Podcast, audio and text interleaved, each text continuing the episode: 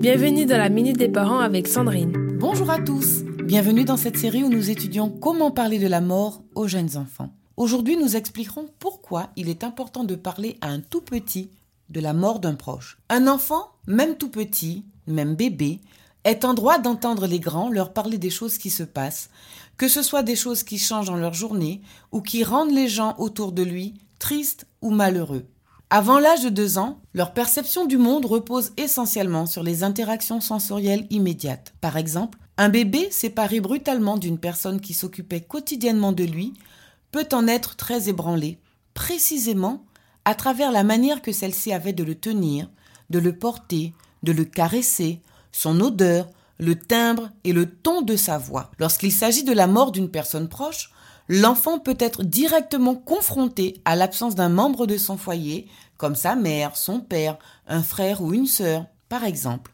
Une mère intensément déprimée par le décès d'un de ses enfants sera triste, irritable, peu disponible. Elle mettra moins d'enthousiasme à communiquer avec son bébé ou son jeune enfant. Elle aura la voix plus sourde, moins chantante. Toutes ces petites choses auxquelles un tout petit est sensible et repère parfaitement. Si l'un de ses grands-parents décède, ses habitudes et ses repères peuvent aussi se trouver concrètement modifiés. Papy ou mamie ne vient plus le mercredi avec les petites douceurs sucrées, le rituel de la visite dominicale auquel on ne participe plus, ou les vacances en commune qui ne font plus envie à personne maintenant que la maison est vide.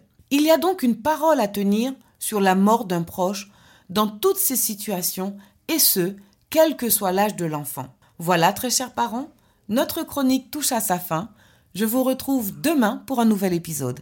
Retenez que même si rien ne change dans sa vie quotidienne, un tout petit peut être affecté par la tristesse qui s'est abattue sur son foyer lorsque ses parents perdent une personne qu'ils aimaient beaucoup. Pour plus d'informations, n'hésitez pas à me contacter en vous inscrivant gratuitement sur mon site www.fabriquedb.com. Prenez soin de vous et surtout, prenez soin de ces précieux liens familiaux. C'était la Minute des Parents avec Sandrine.